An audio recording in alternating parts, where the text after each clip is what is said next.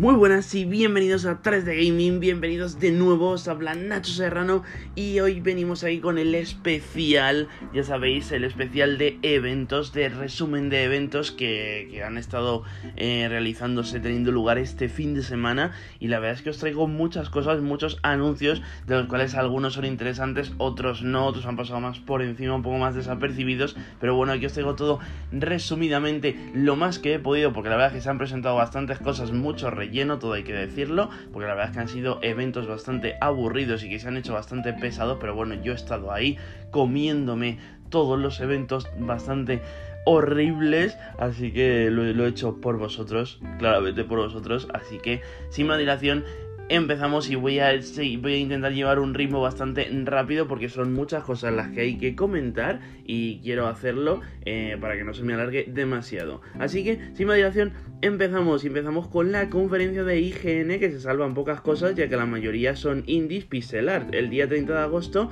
eh, tendría lugar una expansión del juego de Alien Fighting Elite con la nueva campaña jugable. Todavía no sabemos si será de pago, cuánto dinero habrá que aportar o si esta expansión será como pues totalmente gratuita o estará incluida en alguna especie de Season Pass o de algo. Eh, habrá que verlo más adelante cuando se vaya aproximando la fecha del 30 de agosto.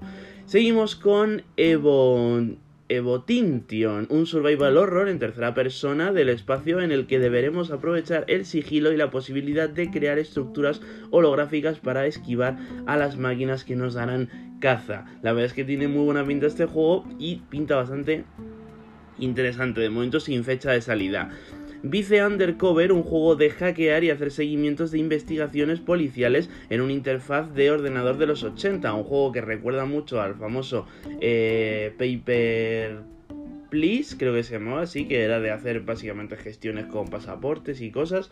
Así que pues es un juego parecido, solo que esta vez eh, de hacer un seguimiento de una investigación criminal.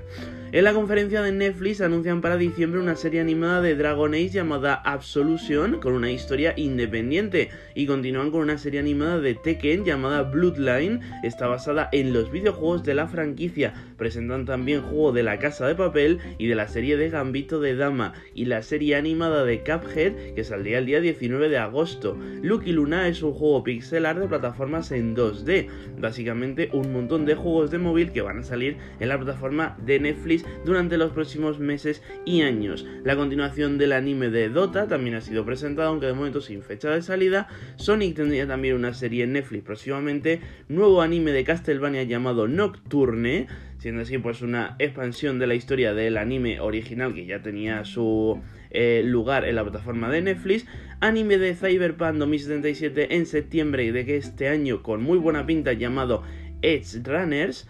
Entramos también en la Guerrilla Collective, ahora sí, y seguimos con Roundary, shooter competitivo en primera persona dentro o fuera de una estación espacial, lo que viene siendo un Call of Duty del espacio. Daymar 1994, un shooter de terror en tercera persona con algún puzzle y un ecosistema espacial muy parecido a Resident Evil, pero en versión low cost. Madison, otra vez, que ya lo vimos anteriormente, pues es un juego de terror en tercera persona en el que se incorpora la dinámica de una cámara instantánea y que tendremos que ir haciendo fotos a ciertos lugares del escenario para desbloquear ciertos secretos y para ver con la cámara aquello que nuestros ojos no pueden ver.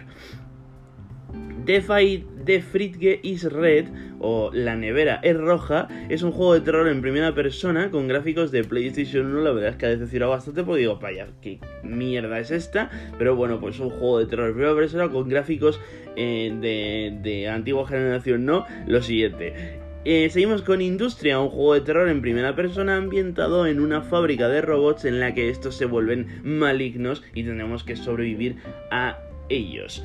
Eh, como podéis ver, eh, lo que se llevaba en esta conferencia eran los juegos de terror.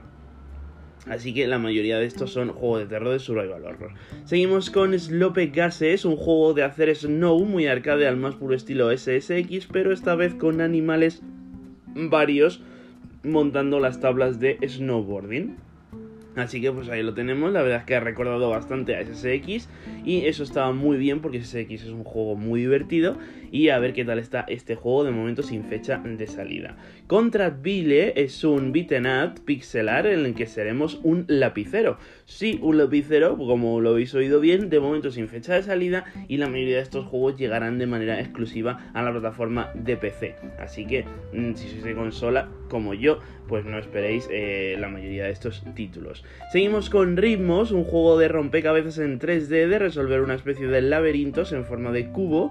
Cuenta con una estética muy bonita y colores muy llamativos, así como un diseño 3D que está bastante divertido, divertido, chulo, llamativo, pues como lo queráis llamar, ¿no? Seguimos con Rebel Tales, eh, un juego de plataformeo en 3D estilo Crash Bandicoot, eh, de un gato y un pececillo que van avanzando por niveles tropicales muy coloridos y llamativos también. Continuamos con Iconi Island, un juego de rol eh, y survival en vista isométrica con estética cartoon y dinámicas de gestión de la base o del campamento. Seguimos con One Suman, te imaginas un The Division con monstruos gigantes, pues eso es lo que presenta este título que tiene la verdad una pinta muy brutal, Once Humans. Seguimos con Opos, videojuego de gestión y defensa de bases con partes de shooter en primera persona y ambientación futurista tipo Matrix. Luto, juego de Juego de primera persona con gráficos muy top y la verdad es que no nos ha dejado a ver demasiada información,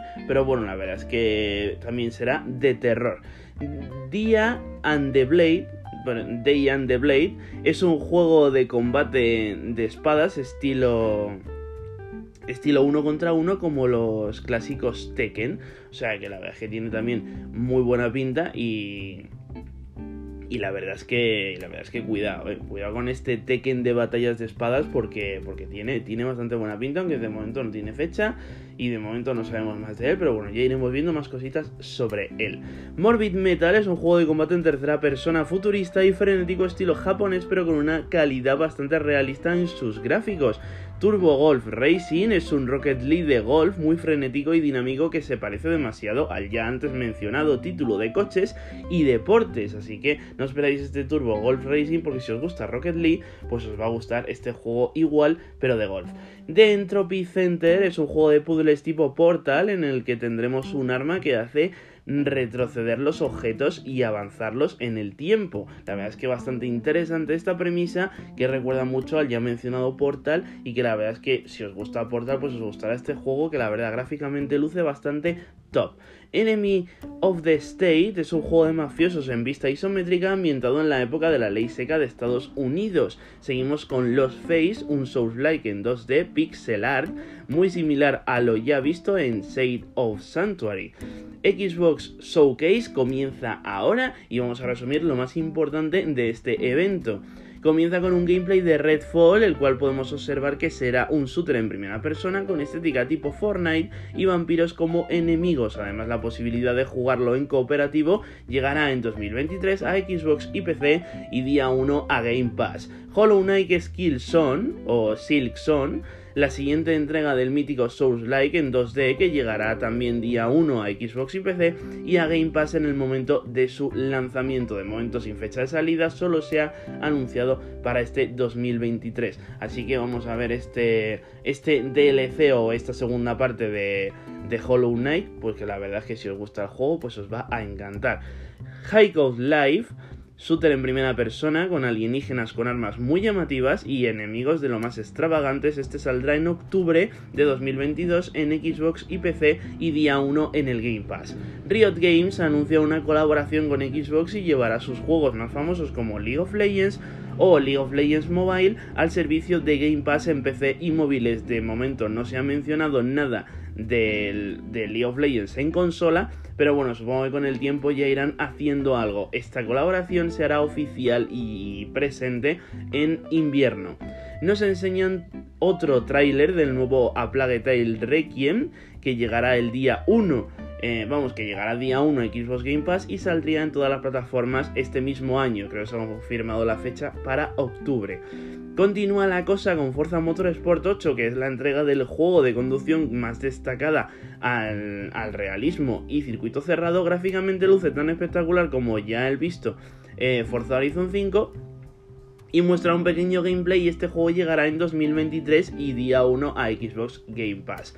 Una nueva remesa de aviones helicópteros y la nave de Halo para Microsoft Flight Simulator para noviembre de este mismo año. Overwatch 2 nos muestra un nuevo tráiler y a sus nuevos personajes que son dos y eh, está disponible siendo free to play a partir del día 4 de octubre, eso sí, en Early Access, muy importante, o sea que no será juego eh, en game definitivamente, solo que será pues como una especie de versión en desarrollo, así que si pues seguramente ya podrán justificar si hay algún error, bug o lo que sea, pues eh, te lo justificarán con el cartelito de que es un early access. Pero ya sabéis, a partir del 4 de octubre no os perdáis Overwatch 2 porque además será free to play, así que perfecto. Seguimos con Ara, un juego que parece ser un gestor de civilizaciones nuevo y que saldrá en exclusiva para Xbox y PC, además día de lanzamiento en el Game Pass. Nueva expansión de The Elder Scrolls Online que ya se encontraría disponible. Una nueva expansión de Fallout 76 disponible a partir de septiembre, un nuevo DLC de Hot Wheels llegará a Forza Horizon 5 el día 19 de julio de este mismo año, Ark presenta un nuevo tráiler cinemático eh, con fecha en 2023, o sea, el Ark 2, Em, vemos otro tráiler de Scorn, el shooter visceral de terror en primera persona, y se fecha para el 21 de octubre, salida en Xbox y PC, y día 1 en el Game Pass. O sea que todos los que estabais esperando Scorn y creíais que se había cancelado o directamente había muerto, no, el día 21 de octubre ya lo tendréis en vuestra plataforma. Finlock nos muestra un tráiler gameplay de un tráiler gameplay de un juego de aventuras en tercera persona con combate de distancia y cuerpo a cuerpo y en el que seremos una chica que va con un animal extraño y debe enfrentarse a esqueletos y bandidos en un mundo ambientado en el pasado pero con criaturas mágicas. Saldrá en exclusiva para Xbox y PC a primeros de 2023 y estará disponible en Game Pass. Los creadores de Minecraft traerán un juego RPG de mundo, de mundo abierto. Eh, inspirado en el universo de Minecraft en el año 2023. No hay mucho más, pero sí sabemos que habrá monturas, que tendrá una vista isométrica así tipo un poco diablo. Así que la verdad es que tiene buena pinta. Y recuerda también un poco a ese Minecraft Dungeons que ya tanto se conoce. Así que es como una especie de, mezcla entre Minecraft y Minecraft Dungeons para que os hagáis un poco a la idea. Lightyear Frontier se nos presenta después de un juego de recolección y farmeo para construir bases para construir bases cooperativo dentro de un mecha llegará en 2023. Gandhi Reborn, un título shooter con estética cartoon frenético y de derrotar en oleadas de enemigos alienígenas, llegará en octubre de este mismo año también a Xbox y PC y en Xbox Game Pass. The Last Case of Benedict Fox, juego de plataformas en 2,5D en el que llevaremos a un hombre que debe sobrevivir en un bosque repleto de criaturas malignas y peligros diabólicos. Llegará también en 2023. Pentiment es una aventura gráfica en 2D con estética de libro antiguo dibujado a mano y ambientado en la Edad Media. Llegará en octubre al Game Pass y también disponible en PC. Erevan es un juego de sigilo con estética cartoon y ambientación futurista en el que te conviertes en una sombra. Recuerda mucho, mucho bastante a lo que ya hemos visto en Aragami y llegará también este mismo año. Más información acerca del Diablo 4 y es que tendrá una clase añadida la cual será el nigromante que ya conocemos todos de Diablo 2 y Diablo 3 y nos muestra un nuevo gameplay. Este juego llegará en 2023 para todas las plataformas. Importante destacar este último detalle, no estará incluido en el Xbox Game Pass. Nuevo contenido para el Sea of Thieves llegará el 21 de julio con la temporada 7, con la posibilidad de ser tu capitán de tu propio barco, ponerle el nombre al barco, nuevos nuevas estéticas, eh, nuevas aventuras y cositas varias para este Sea of Thieves que la verdad es que es un juegarral. las cosas hay que reconocerlas. Wulong de la serie de la gente de Nio llega a un nuevo juego de samuráis para 2023 y saldrá en todas las plataformas a primeros de año y estará disponible este sí día 1 en el Game Pass este Wulong, ya sabéis este juego de, la, de los creadores de Nio, o sea que será algo del estilo. La colección de los mejores Persona incluyendo Persona 5 Royal llega a Xbox y PC el día 21 de octubre de este mismo año y la conferencia termina con un increíble gameplay de Starfield, que es el videojuego tan esperado por todos y que la verdad es que luce bastante bien y como ya sabéis llegará en 2023. Y con esto ha sido todo por hoy, todas estas conferencias resumidas, lo más importante, la verdad es que me he saltado algunas cositas porque había mucho relleno y mucha mierda, así que así que nada más, muchas gracias por escucharme, muchas gracias por estar aquí, recuerda estar al día en mis redes sociales, seguirme para estar al día de toda la información del mundo de los videojuegos más importante. Y muchas gracias por escucharme una vez más. Nos vemos el viernes con más noticias importantes. Y adiós.